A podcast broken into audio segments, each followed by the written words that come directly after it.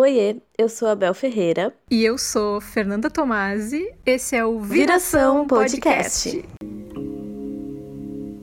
Vocês acharam mesmo que não ia ter episódio de sapatão no mês da visibilidade lésbica? Hoje, o dia que esse episódio está sendo lançado é dia 29 de agosto, o dia da visibilidade lésbica. E a gente não ia deixar esse dia passar em branco, muito menos rosa. No que depender de nós, ele vai ser bem roxo. A gente optou por esse nome pro episódio, uma coisa assim meio correio elegante, clima de romance, na tentativa de tornar a vibes mais leve, mais envolvente. Mas não sei se a gente vai conseguir sustentar esse clima até o final. Se você não sabe, eu e a Fê somos duas mulheres lésbicas. A gente falou isso lá no episódio 1.0, então se você não sabe, como assim você não ouviu o nosso episódio fofíssimo de apresentação? A Tri. Acho legal a gente dividir aqui com vocês que cada episódio foi inspirado em um elemento da natureza, com exceção desse de apresentação que juntou tudo. Mas por aqui já tivemos um mergulho nos afetos pela água, os devaneios e questionamentos que se soltam no ar, um debate sobre opressões que são materiais, para lembrar de colocarmos os pezinhos na terra. E por hoje é isso, a labareda da paixão sapatônica trazendo ação e carinha no sol, porque amamos, existimos e estamos aqui para falar por nós, graças às mulheres que vieram antes e nos tornaram visíveis e possíveis. Quando eu e a Fê estávamos conversando sobre esse episódio, eu comentei que às vezes me sinto insegura em falar sobre esse assunto, porque eu só fui me entender como mulher lésbica esse ano. Sim, eu sou uma baby sapatão. Antes, eu me entendia como bi, até porque eu estive por anos em um relacionamento heterossexual e foi todo um processo de análise da heterossexualidade compulsória na minha vida até eu chegar aqui. Mas o episódio de hoje não é pra gente contar nossas histórias de como entendemos nossa lesbianidade ou da saída do armário. Inclusive, se vocês quiserem que a gente fale sobre isso em outro episódio, por favor, sintam-se à vontade para falar com a gente através das nossas redes e pedir. Só para lembrar que o Instagram é ouvira e o nosso e-mail é viracãopodcast.gmail.com. Enfim, o que eu queria falar sobre isso é que quando eu comentei isso com a Fê, a gente começou a pensar sobre como existem tantas histórias diferentes. Tem mulheres que, desde mais jovens, adolescentes, já entendem que gostam mesmo de mulher. Outras vão se descobrir só depois da vida adulta, em diversas fases da vida. Cada uma vai ter o seu percurso, a sua jornada, o seu processo de compreensão de si mesma e da sua orientação. E nenhum deles te faz mais ou menos sapatão. E apesar de nossas narrativas serem muitas, o que costuma chamar a atenção de vocês ao pensar em um relacionamento entre duas mulheres? Talvez essa pergunta possa soar até estranha, por isso gostaríamos de trazer alguns apontamentos para refletir refletirmos juntas. A gente colocou uma caixinha com essa pergunta direcionada a outras mulheres nos nossos perfis do Instagram. E a imensa maioria das respostas, para não dizer todas, traduziam relacionamentos lesbocentrados a partir de conceitos de beleza, sintonia, saúde. E também tivemos respostas de mulheres que afirmavam não verem nada de diferente, mas nos perceberem enquanto símbolos de coragem. Bom, mas se nossas relações são normais, iguais a quaisquer outros relacionamentos, por que somos coragem? O que ou que medo estamos enfrentando?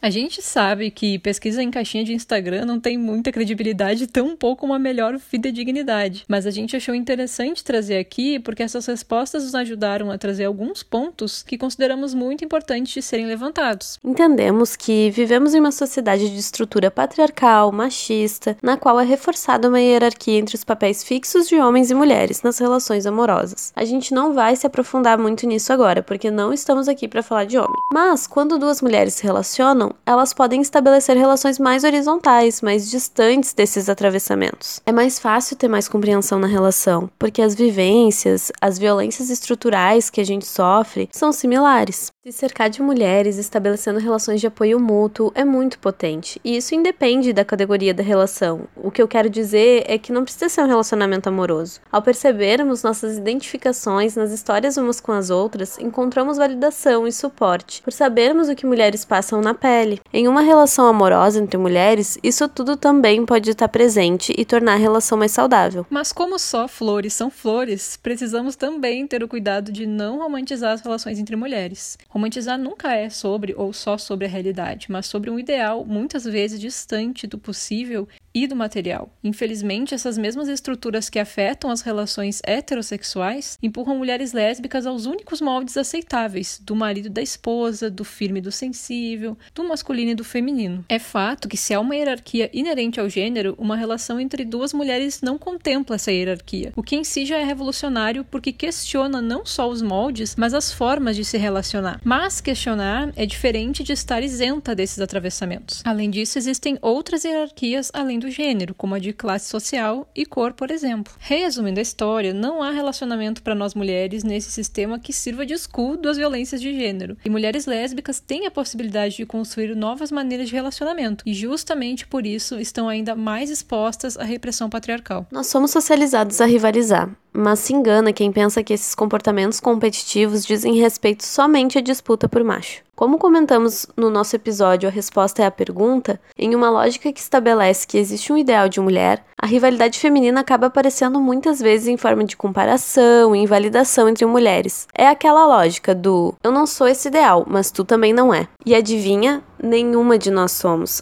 Ainda bem, apesar do grande sofrimento que isso ainda nos provoca. Por isso essas questões aparecem também nas relações lésbicas. Porque mesmo que se esteja quebrando normas, as estruturas que sustentam essas normas nos afetam desde que a gente nasce. Então não é difícil a gente acabar reproduzindo esses mesmos padrões de formas diferentes, porque esses são os parâmetros que temos e que são reforçados e nos quais tentam o tempo todo nos encaixar. É aquela ideia perigosa de tentar estabelecer uma igualdade quando ela é impossível e porque ainda existe um padrão único do que é natural. Somos diferentes, essa é a nossa potência. Questionamos esses papéis, esses moldes de relacionamento e família. Não queremos igualdade, a gente quer equidade para sermos tratadas com respeito a partir das nossas singularidades. Um conceito que me incomoda bastante é a ideia de ativa e passiva, ou relativa, kk crying, porque isso, mais uma vez, é uma forma de encaixar as mulheres em padrões heteronormativos. Mais uma vez, colocam papéis para cada mulher baseados em como as relações heterossexuais são estabelecidas. Bom, a moral toda da relação lésbica é que não haja homem na relação, que a noção de dominação seja quebrada. Tentar nos encaixar nesses papéis é violento, independente em qual dos dois papéis a mulher seja encaixada. A relação sexual é uma troca, é estar presente, juntas, ou pelo menos deveria ser. E aí podemos começar a pensar em tantas formas que as opressões aparecem para as mulheres lésbicas. A feminilidade na mulher lésbica é uma grande questão. Se é uma mulher menos feminilizada, ou como dizemos popularmente, caminhão, muitas pessoas falam que ela quer ser homem. Se é uma mulher lésbica com uma aparência ainda feminilizada, ela não tem cara de sapatão e é questionada: será mesmo que tu é lésbica? A real é que a sociedade simplesmente não quer validar nossa existência. Quando a gente pensa em feminilidade, pensamos sempre em aparência, e com certeza isso faz parte mas é apenas a ponta do iceberg.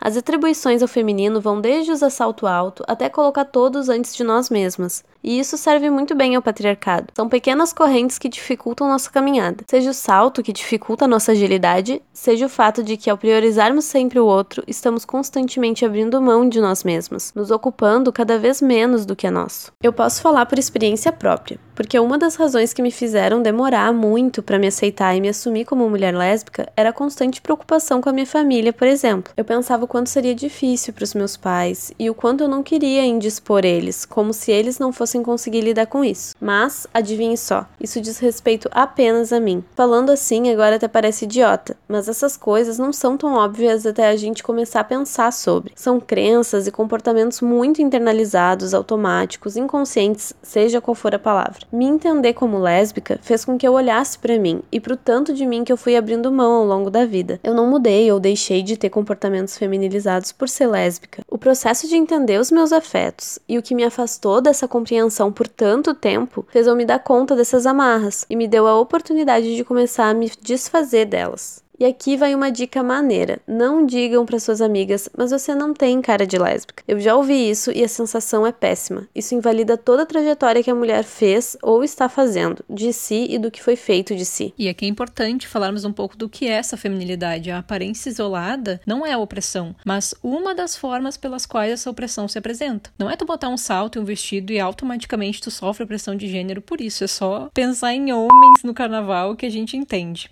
É sobre expor os nossos corpos, nos deixando ainda mais vulneráveis, desconfortáveis, sobre termos que reproduzir e buscar um molde de aparência. É também sobre como essa feminilidade se apresenta nos comportamentos, nesse papel de cuidado maternal que ocupamos ou que somos convocados a ocupar, a docilidade que é exigida de nós mulheres, aquela coisa de termos que ser comedidas, de não podermos ser assertivas ou termos nossas certezas, pois assim somos agressivas. Temos que ser compreensivas, temos esse desgaste mental de ter que acolher, elaborar e devolver mastigadinhos processos pelo outro, como trouxe a Bel nesse relato anterior, e de esperarmos que outras mulheres façam também esse papel de cuidar e maternar. É também sobre quando pressupõem que se tu performa a feminilidade na tua aparência, tu não pode ser uma lésbica, já que esse é um marcador estético dos papéis atribuídos ao gênero. E se tu não performa, tu é machorra, quer ser homem. Não, somos mulheres e questionamos esses papéis e comportamentos que ainda tentam taxar como inerentes ao nosso sexo, apesar de não haver base científica para isso.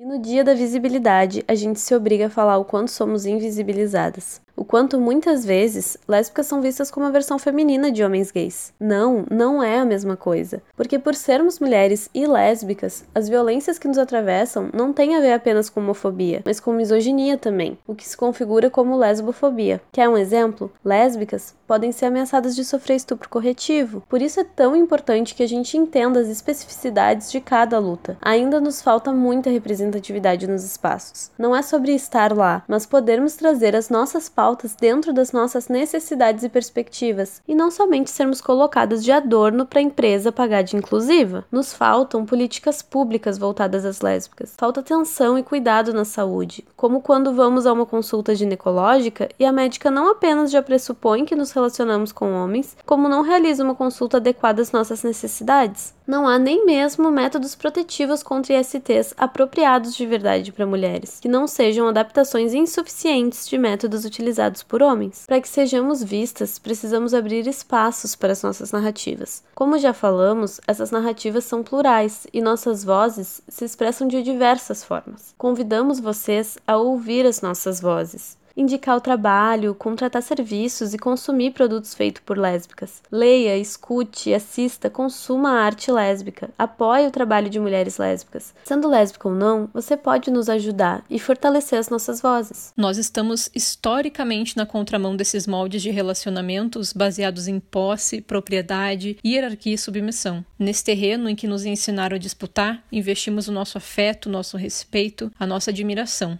Aprendemos a amar outras mulheres não pela idolatria à sua servidão, mas pelo desejo de crescermos juntas. O amor entre mulheres que questionam um sistema milenar é combustível da nossa caminhada. É um convite a permitirmos enxergar umas às outras partindo de horizonte que nós construímos e seguimos ampliando. É um convite também ao respeito das nossas singularidades enquanto mulheres, portanto, ferramenta de autocompaixão e afirmação. Esse episódio é para mandar para todas elas. Esse é o nosso convite.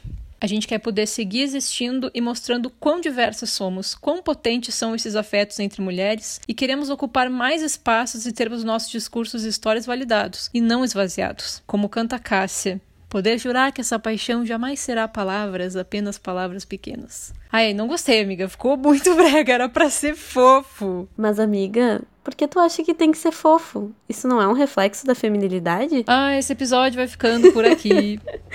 Até a próxima e bons ventos.